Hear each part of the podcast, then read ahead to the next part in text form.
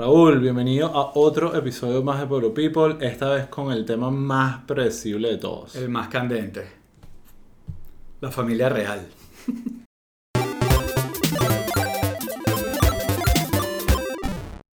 Ajá, Raúl, aquí estamos, otro episodio más de Pueblo People, Otra semana. otra semana más y esta vez con un tema importante que hemos estado mencionando, lo soltamos un poquitico la semana pasada pensando que podía suceder y bueno, así fue, ¿Qué sucedió. pasó? Estamos hablando de la entrevista a, de Oprah. no, Ya, ¿dónde estamos? ¿Estábamos Estamos- haciendo cold open o estábamos en...? no, el Cold Open ya lo hicimos. Ya lo hicimos, ok. Estamos hablando ahorita de el TPS. el- ¿Estamos grabando todavía? Esto está grabando. Oh, ok. eh, Volvemos a arrancar. temporary Protected Status. Exacto. Biden cumplió. Biden cumplió. Nuestro presidente cumplió. Entonces, nada, ¿qué queremos hacer? Porque todo el mundo, Sí. en la- no todo el mundo, pero obviamente las redes venezolanas y los noticieros. me da demasiada risa que tú estabas hablando y yo por un momento dije, bueno, esto lo vamos a tener que volver a grabar y seguiste hablando. Bueno, podemos. ok, no, no, no, sigue, sigue, sigue. sigue.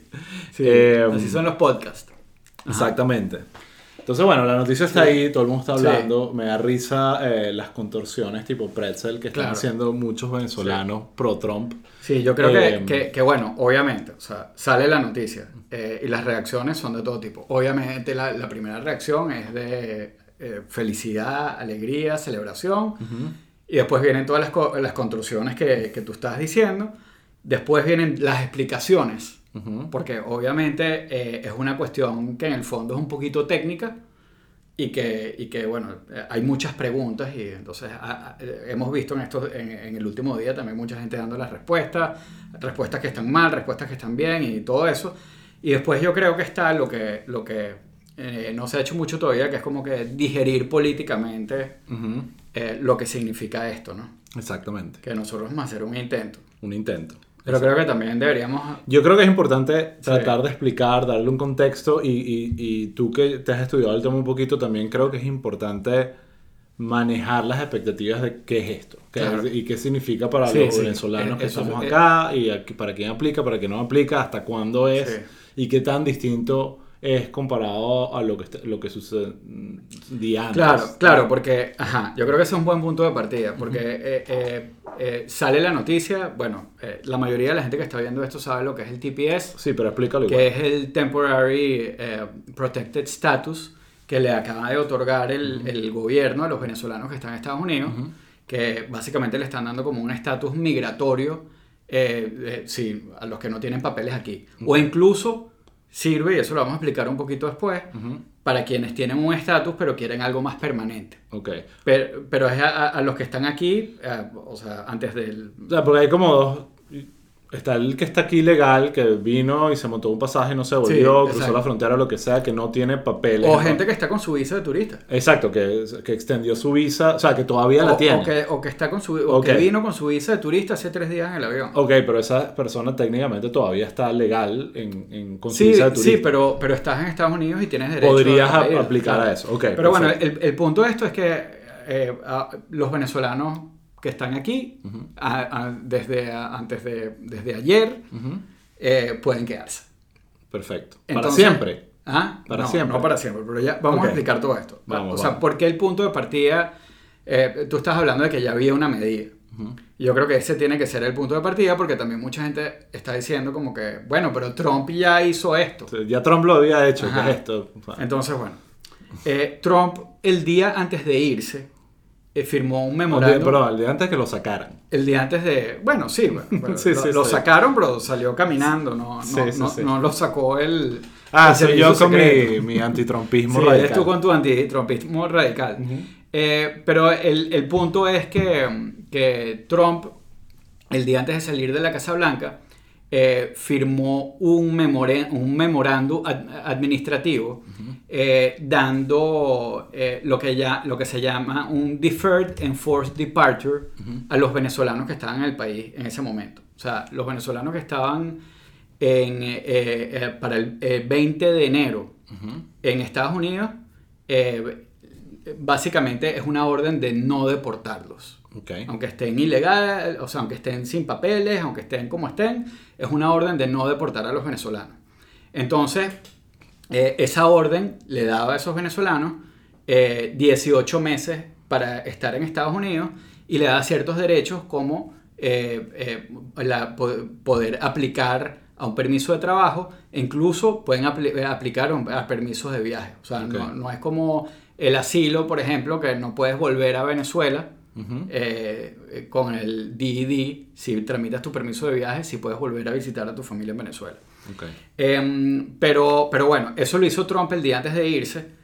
Y, pero solo de alguna forma se enfocaba específicamente en, deportaciones. Eso es lo que quiero entender. Bueno, no, lo que pasa es que, o sea, y, eh, eh, ¿qué, ¿qué, es lo que pasa con esto? O sea, eso fue una, algo que hizo Trump, básicamente, en mi opinión, para como que steal Biden's thunder, porque los demócratas y Biden habían prometido que cuando Biden llegara a la presidencia, ellos iban a darle el TPS a los venezolanos.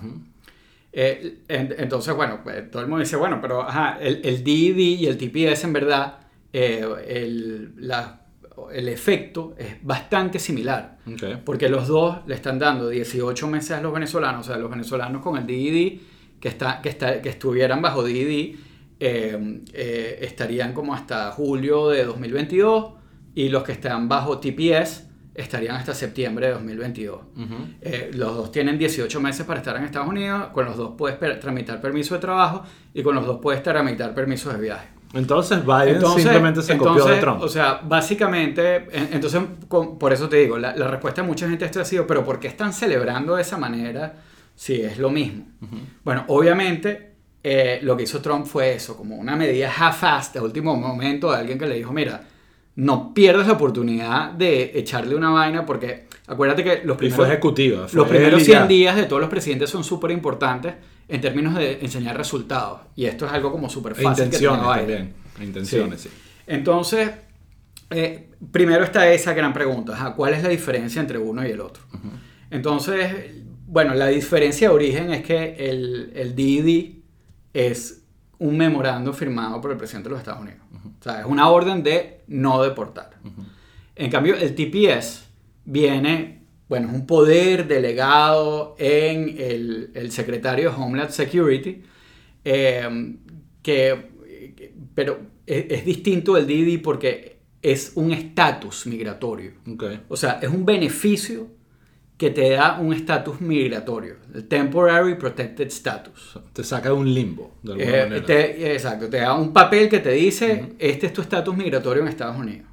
El otro es simplemente una orden de que no te deporten, pero que tiene como que todo esto que hablamos, que son como unas consecuencias similares.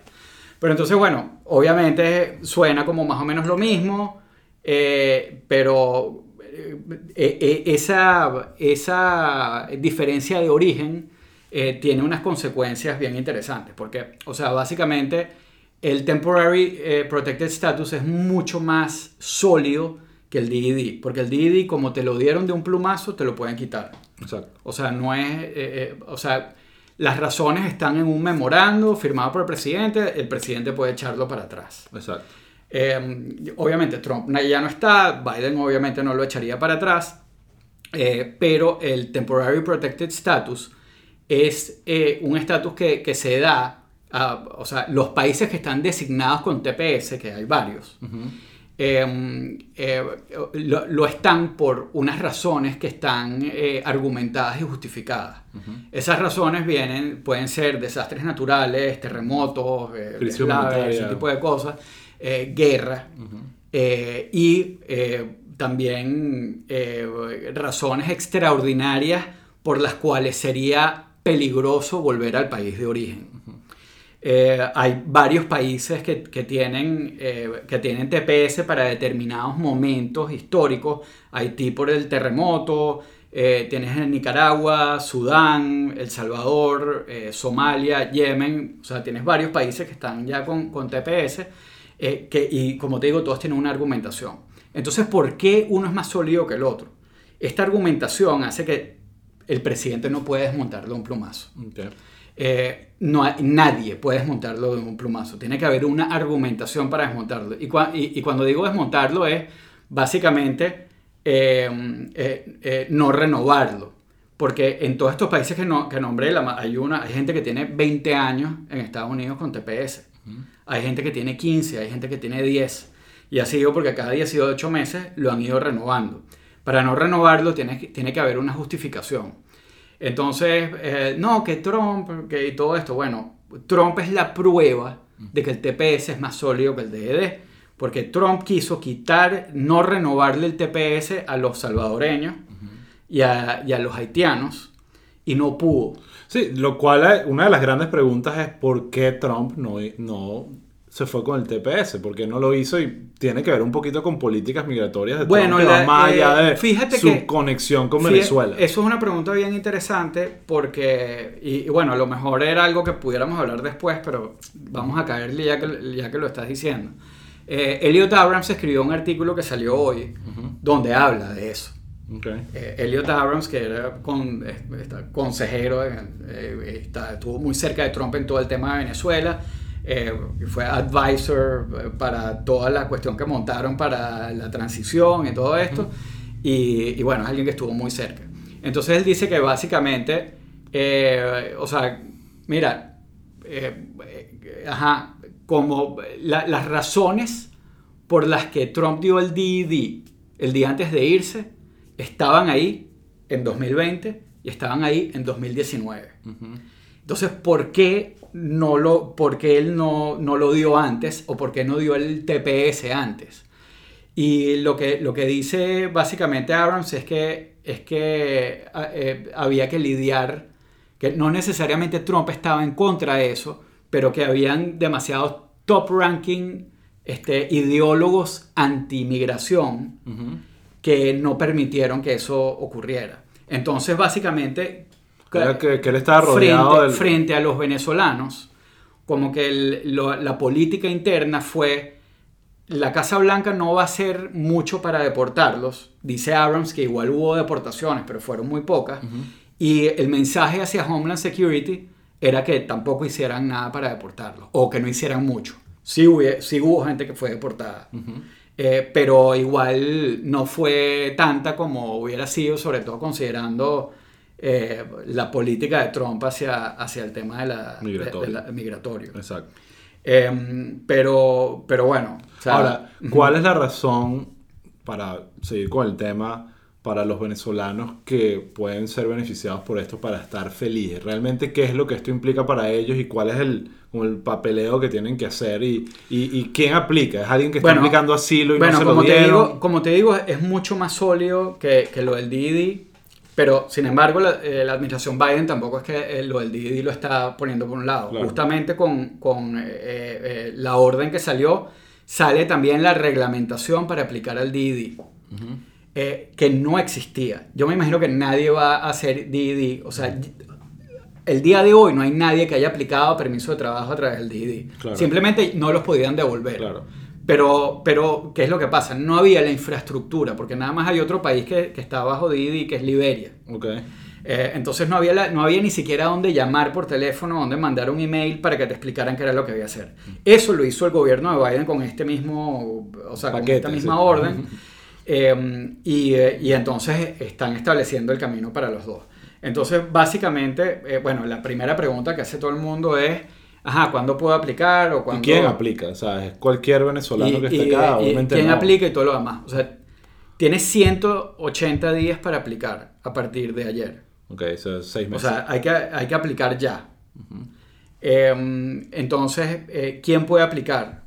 Aplican los venezolanos que, que, que, estén en esta, o sea, ellos te ponen como que, que eh, venezolanos que prueben eh, como que cierto eh, residencia en Estados Unidos uh -huh. o estar residiendo en Estados Unidos antes del, antes del 9 de, de marzo.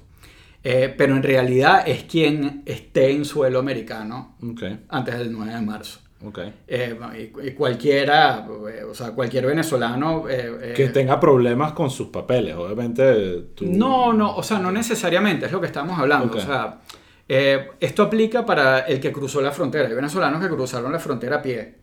O sea, el que se quiera coyote. quedar sabiendo que va, va a tener un Exacto, problema migratorio pero si no hay, hay, venezolanos que overstayed eh, sus visas. Uh -huh.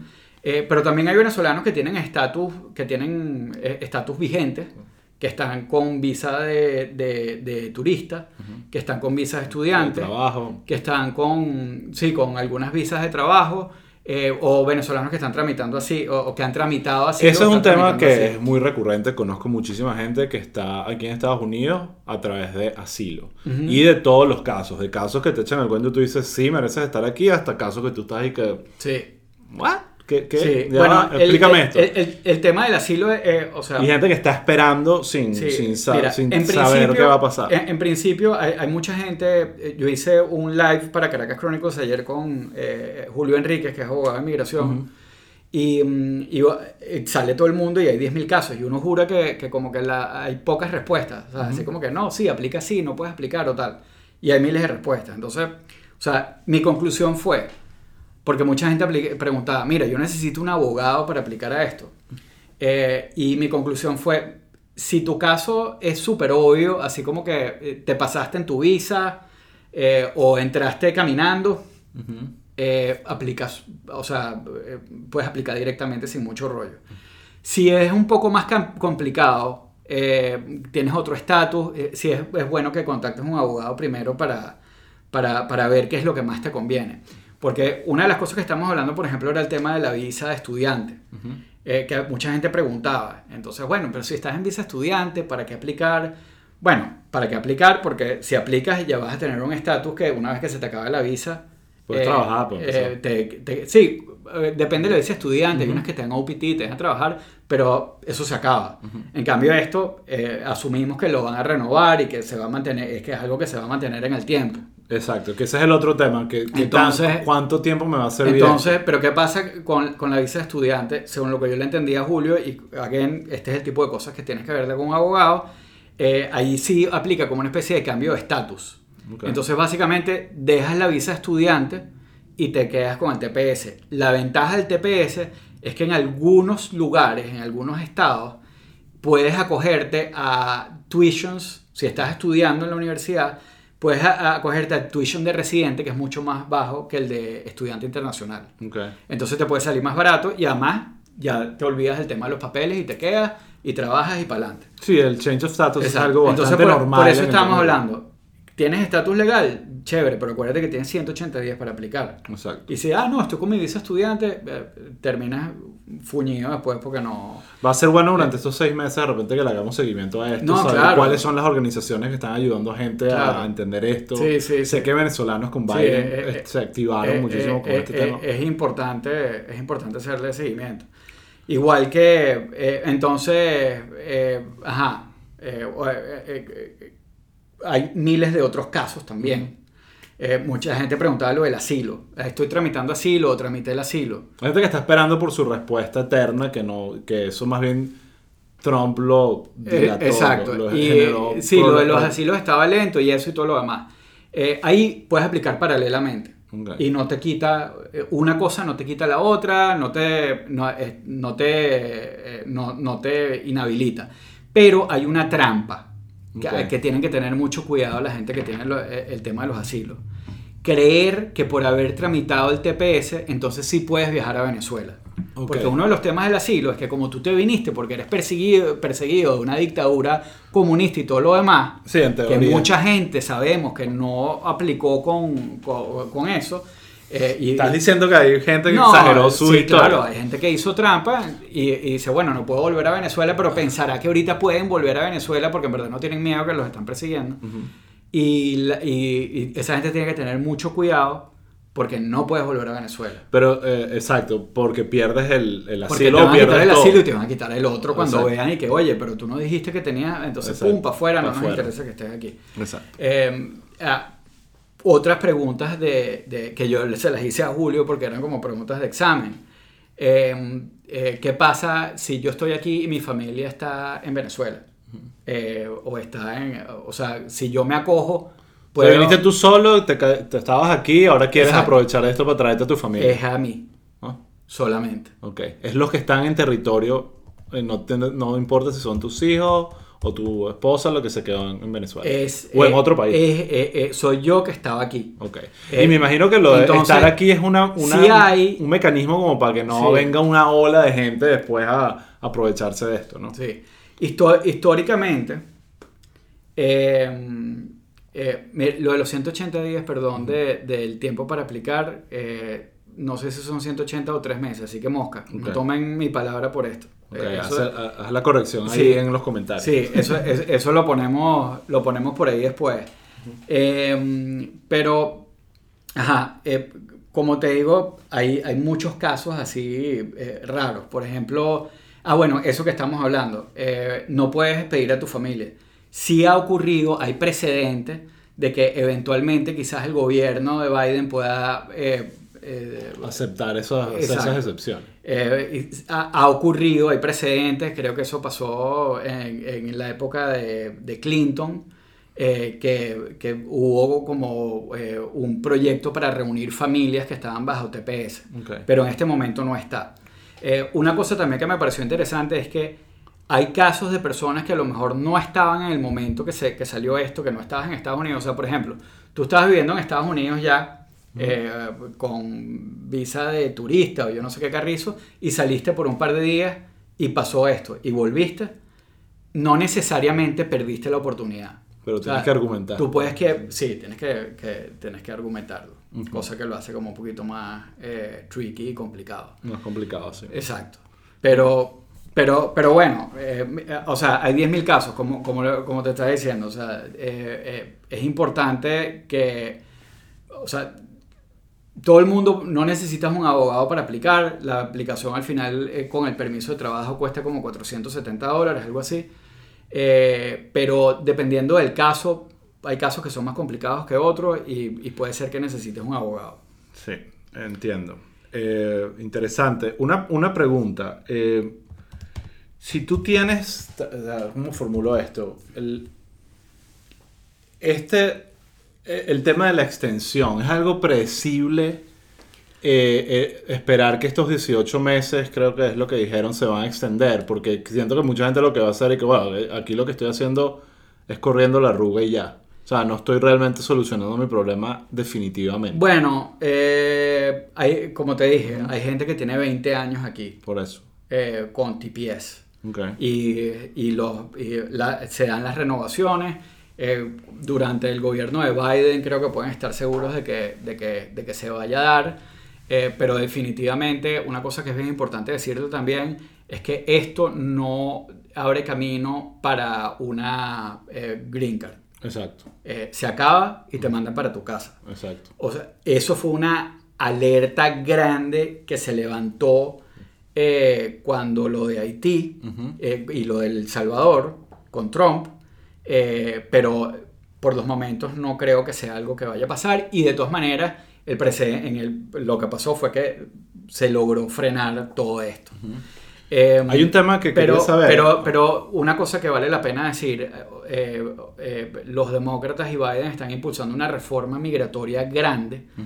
Dentro de esa reforma migratoria, que no, o sea, no es algo como que Ay, va a salir este año o el que viene Sí, o qué sé yo, qué Sabemos carrizo. que no es fácil. Exacto, pero hay un proyecto para que el TPS eh, dé paso al camino para la residencia, para el green card, y de ahí a la- a la- al citizenship. Citizenship. Eh, que sería una gran cosa porque, porque bueno, ya se acaba todo este problema.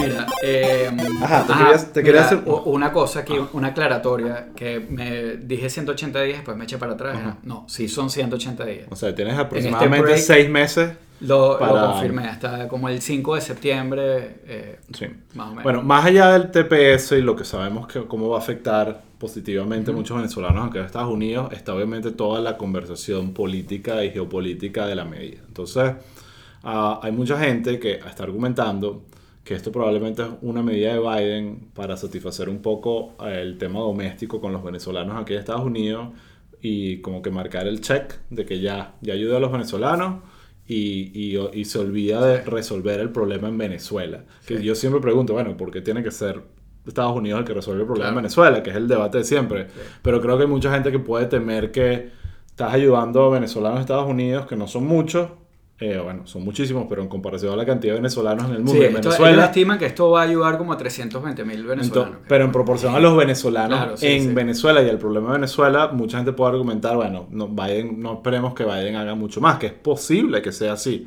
Entonces, no sé, Claro, pero eso es una visión como súper infantil de... estoy de acuerdo. Eso es lo que quería que o dijera. sea, cómo, cómo, cómo baja y mezquina. sí, Horrible. Sí. Es horrible. Porque es también... Y eso, eso se ha visto con, con otras... eh, eh, con el exilio cubano, por ejemplo. De, que si eh, las distintas olas de cubanos que fueron entrando, después hab- unas, las que ya estaban instaladas, eh, llegaba la nueva y les parecía que eran unos malandros y, y tal. Aquí hay como una cosa de, que también está mezclada con varios sentimientos, ¿no? Eh, de esa idea de que, oye, no estás solucionando el problema, el problema es la dictadura, Sí. hay que sacar a la dictadura, y era lo que estaba haciendo Trump. Sí. No, No, Trump y- al final dio el DD, ¿por qué lo dio? sí. Y yo creo que hay gente que puede ser al mismo Claro. tiempo antichavista y anti-yankee sin darse Claro. cuenta. Pero independientemente de eso, o sea, la- esto es parte del policy, es súper importante. Eh, o sea, y además esto tiene consecuencias. Primero, tiene un efecto sobre los venezolanos que están dentro del país, porque todos tienen familiares afuera, Sí. y esto ayuda. O sea, tú consolidas una diáspora fuerte y esa diáspora va, ayuda a su familia eh, con remesas y con una cantidad de cosas.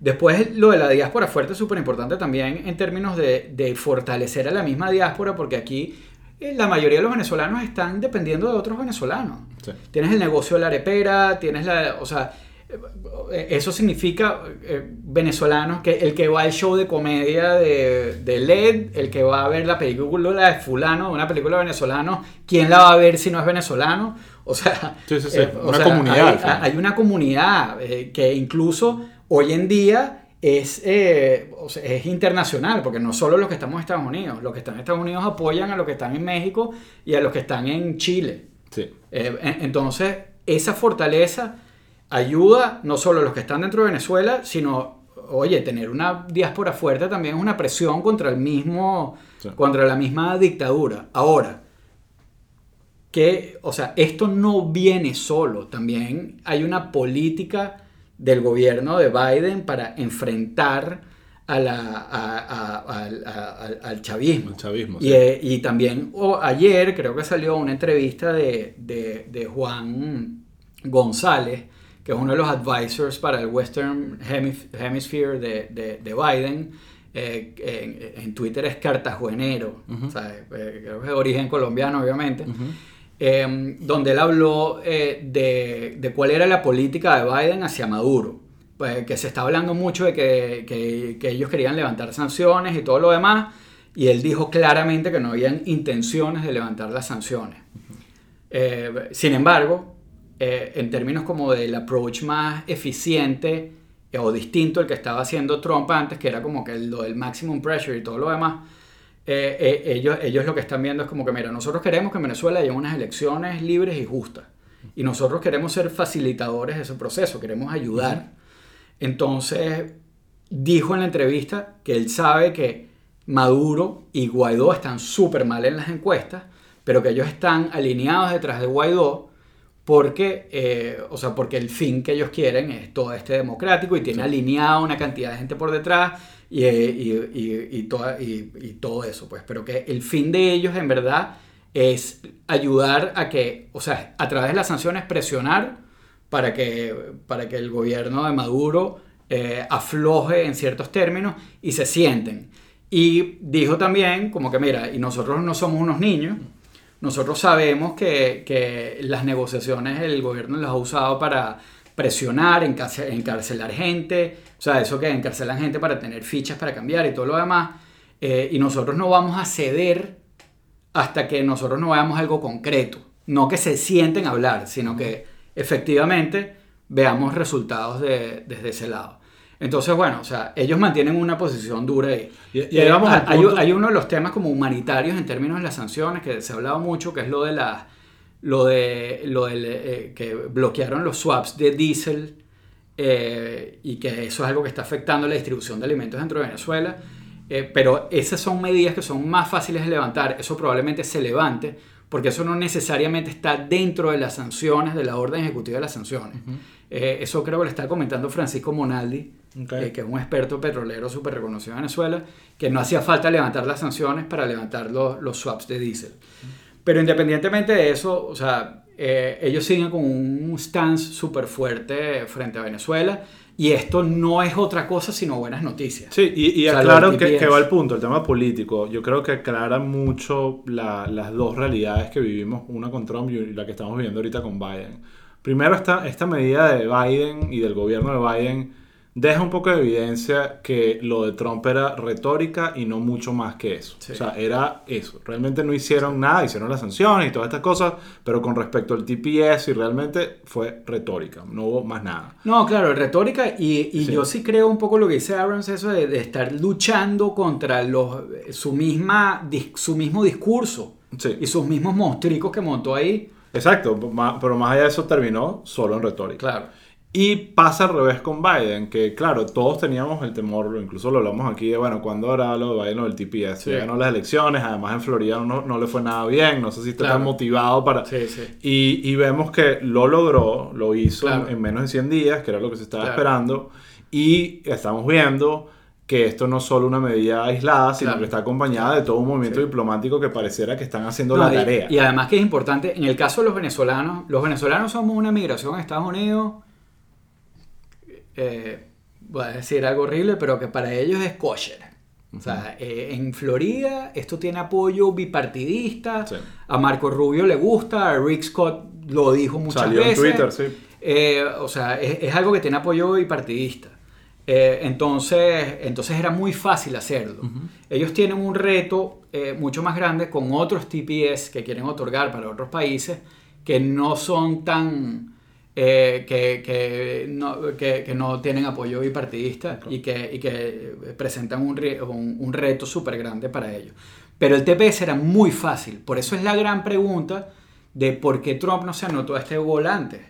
Era, era muy fácil. Sí, porque era un gol de repente con la comunidad venezolana que por naturaleza tendía a ser más trompista que no, por lo menos en percepción, pero era completamente Sí. contradictorio a- al resto del trompismo. O sea, y cómo ellos manejaban el tema migratorio con Claro. básicamente el resto del mundo y el resto de América Latina. Sí. Entonces, Y bueno, ojo, aclaro- yo creo que ahí ayudó mucho Ah, Mel Sousa. claro, la visión que ellos tienen de, o sea, lo que dije que la migración kosher, o sea, esa es la visión que tienen los republicanos, o, eh, los- o sea, eh, digo los republicanos porque son los antimigración en todo caso, pues.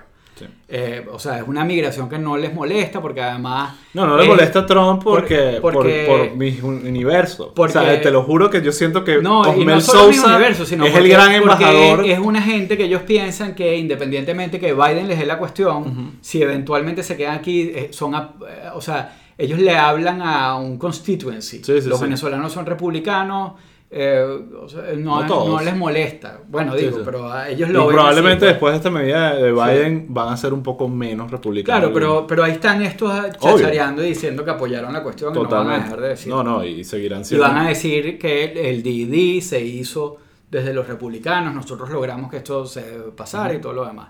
El DD, como te dije, la ruta se acaba de abrir también, pero a menos que seas demasiado trompista de corazón, lo lógico es que te vayas por el TPS. Exacto. Bueno, nada, creo que estamos bastante claros. Es un tema que definitivamente volveremos a retomar y hablar y ver cómo avanza. Me interesa saber, hacerle seguimiento a ese número de cuántos venezolanos se van a, a, a- inscribir en esto Ah, bueno, de aquí claro. a, a seis meses. Y bueno, Claro. creo que la conclusión es que es una buena noticia para los venezolanos de Estados Unidos. No, sí. y para muchas noticia. familias Eh, de tienen que estar- venezolanos que, que- No, todos los venezolanos tienen que estar contentos por esto. O Exacto. sea, hay que ser, bueno, o sea, ¿Tú crees que Maduro está contento con esto? hay que ser bien mierda para no alegrarse con esto. Ok. Bueno, nada. Oh, Maduro es una mierda. Exacto.